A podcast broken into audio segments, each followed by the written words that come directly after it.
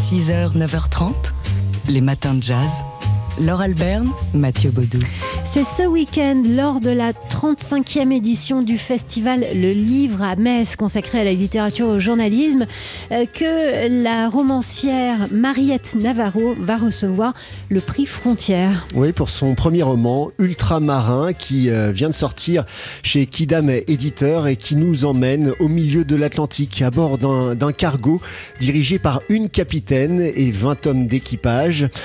Au milieu de l'Atlantique, donc, la capitaine du cargo va autoriser ses hommes d'équipage à plonger dans le Grand Bleu, à aller se baigner, et lorsqu'ils vont remonter à bord du bateau, des choses étranges vont commencer. Alors, ce roman euh, est né d'une résidence d'écriture à laquelle a participé Mariette Navarro. C'était il y a dix ans, à bord d'un cargo. Elle a fait elle-même l'expérience de la traversée transatlantique. Alors, c'est pas du tout euh, un récit, vous l'avez compris, euh, avec ce que vous venez de dire, ce que Mathieu vient de vous dire. C'est pas du tout un récit de son expérience à elle, mais enfin, son écriture s'est nourrie de ça. On écoute Mariette Navarro. C'est vraiment l'écriture qui a impulsé l'histoire. Je suis pas partie d'abord d'un scénario et ensuite euh, d'une écriture. C'est vraiment d'abord euh, du matériau euh, plus poétique et puis des sensations de mon voyage. De la, sensation d'être sur l'océan, d'être face à toute cette immensité, des, sensations physiques aussi très fortes de, de cette traversée en cargo, qui, qui, ont été la première matière. Ensuite, il y a eu cette image de, oui, de cette plongée de, tout un équipage qui se jette dans l'eau. Et à partir de là, l'histoire s'est construite. Et vraiment, c'est au fil de l'écriture que sont arrivés les différents épisodes et notamment euh, les choses plus fantastiques, euh, plus étranges. Ça, c'est vraiment arrivé euh, en cours de route, mais c'était pas prémédité en fait. Quand, quand j'écris, c'est plutôt des. J'essaye de suivre le fil d'intuition et puis après coup, il y a une histoire qui se, qui se compose. Voilà, c'est un premier euh, roman vraiment formidable, hein, vraiment euh, étonnant, envoûtant. Il s'intitule Ultramarin au pluriel. Il est paru aux éditions Kidam Éditeur et vous pourrez rencontrer son autrice Mariette Navarro au festival Le Livre à Metz, littérature et journalisme qui commence aujourd'hui et qui se poursuit jusqu'à la fin du week-end. 6h, 9h30, les matins de jazz. Laure Alberne, Mathieu Baudou.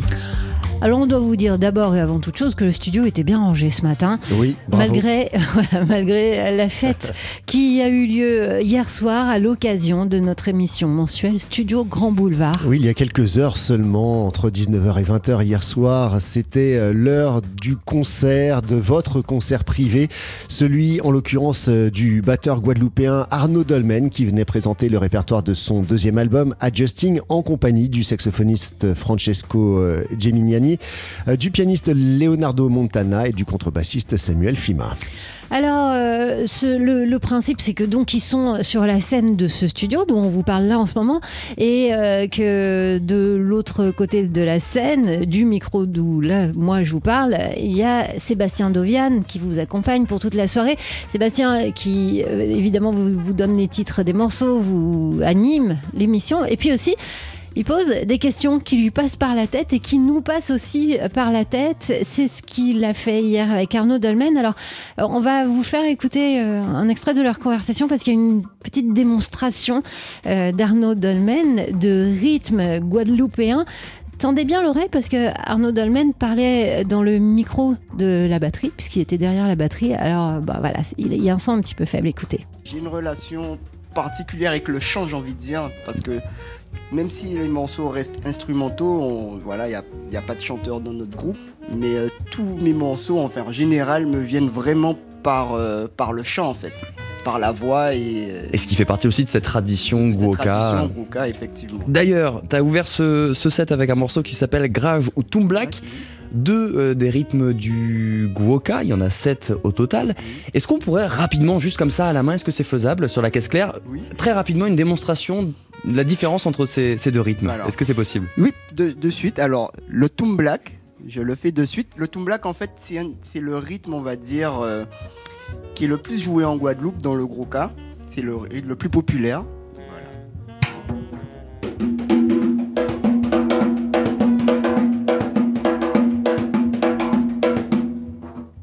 Et le grage, en général, il est plus lent, mais c'est à peu près le même rythme, je le joue.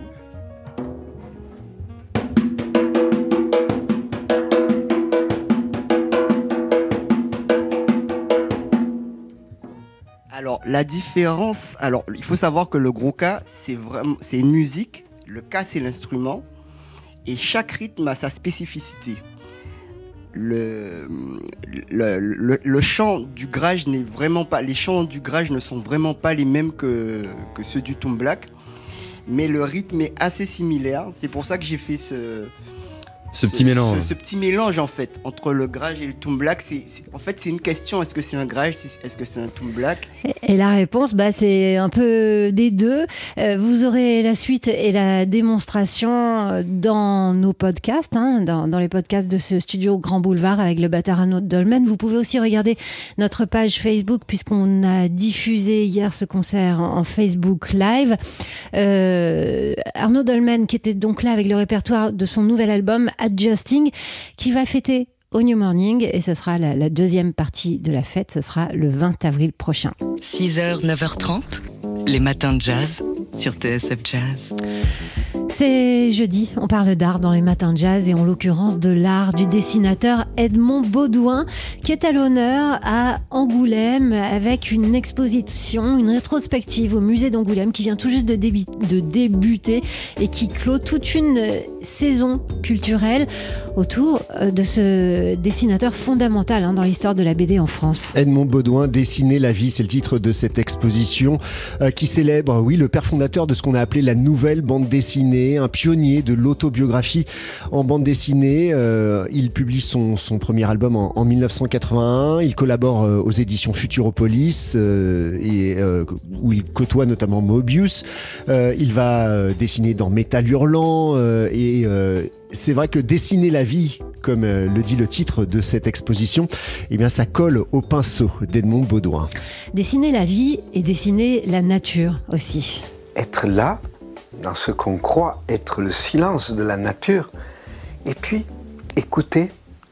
Et puis on entend une abeille là, une mouche ici, un oiseau qui chante un plus loin, le vent dans les arbres, un avion qui passe même, et se mettre à bouger en fonction des sons que l'on entend comme ça. Et c'est extraordinaire.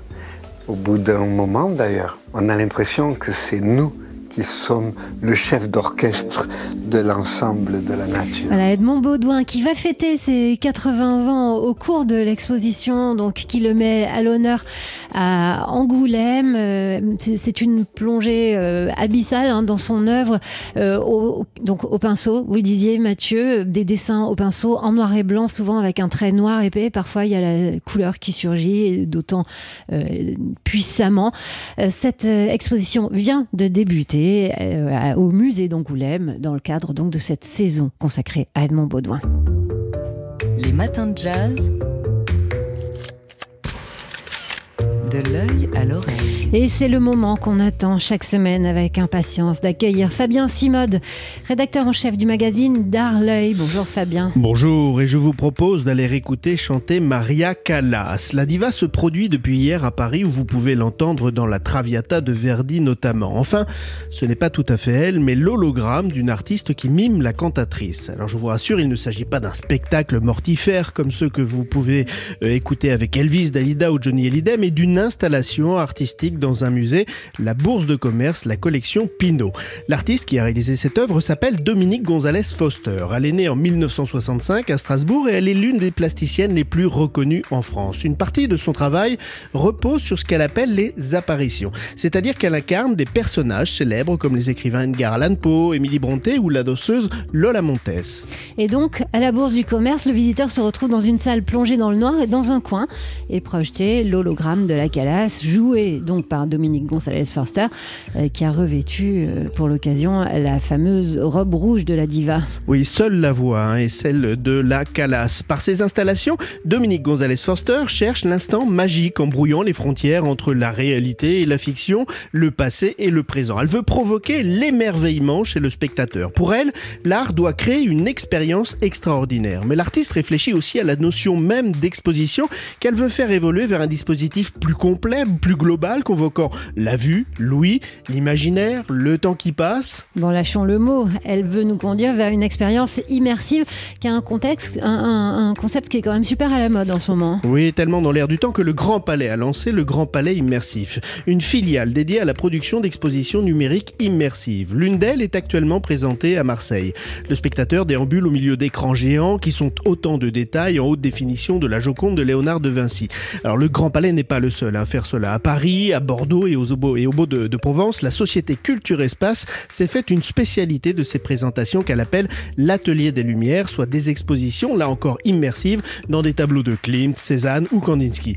Inutile de vous dire que ces expositions d'un nouveau genre ne sont pas toujours du goût des amateurs d'art pour lesquels rien ne saurait remplacer la rencontre avec une œuvre d'art.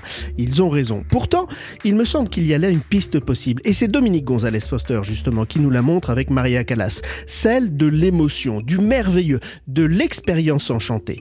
Et si l'immersion n'était finalement pas l'avenir de l'art, Laure Fabien Simode du rédacteur, non, du magazine euh, d'art L'œil, rédacteur en chef, qui pose euh, cette question euh, troublante. Fabien, on vous retrouve dans une demi-heure pour nous donner d'autres nouvelles du monde de l'art. Et si on ouvrait l'œil pour parler d'art? Les matins de jazz? De l'œil à l'oreille. Et on retrouve Fabien Simode du magazine d'art L'œil. Et Fabien, vous nous emmenez à la foire.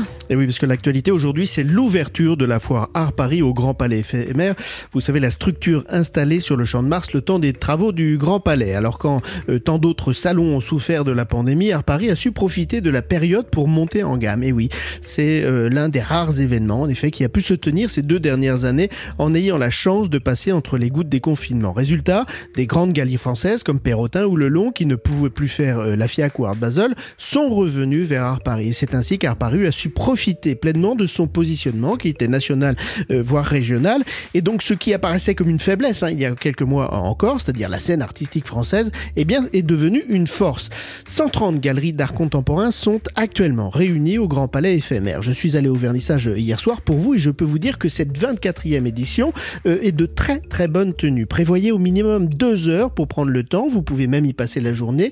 Alors, prendre le temps de regarder les œuvres, de discuter avec les galeries, bien sûr, et pourquoi pas de rencontrer des artistes très nombreux sur le salon. C'est la peinture qui domine largement cette édition, qu'elle soit du XXe siècle ou contemporaine, et il y en a pour tous les goûts et pour toutes les bourses. Des œuvres qui vont de quelques milliers euh, d'euros jusqu'à plusieurs centaines de milliers d'euros, comme les grands tableaux de Gilles Ayot qui peuvent euh, dépasser les 250 000 euros. Les sculptures, hein, pour, pour information, les sculptures d'Eva Jospin que vous avez pu voir euh, récemment euh, lors au musée de la chasse et de la nature à Paris sont annoncées, elles, entre 50 000 et 100 000 euros si vous voulez vous faire plaisir. Ouais, J'ai oublié finalement. Mais ce n'est pas le seul point fort de la foire, hein, qui s'affiche cette année une ambition écologique inédite. Elle met en avant, c'est dans l'air du temps, un travail d'éco-conception, pardon, une première. Tout est pris en compte de la récupération de la moquette pour faire euh, les stands qui sera valorisé à la fin de la foire pour être transformé en matériaux en combustible, jusqu'à la conception du site internet euh, qui doit dégager le moins de carbone possible. Alors, Art Paris, euh, c'est jusqu'à dimanche soir. L'entrée est un peu chère quand même, autant vous prévenir, 25 euros en semaine et 30 euros euh, le week-end, mais l'édition vaut vraiment euh, la visite, sachant que vous pouvez y passer, comme je vous l'ai dit, toute la journée sans vous ennuyer. Fabien Simode, donc, ce conseil euh, d'expo qui était bien plus que ça.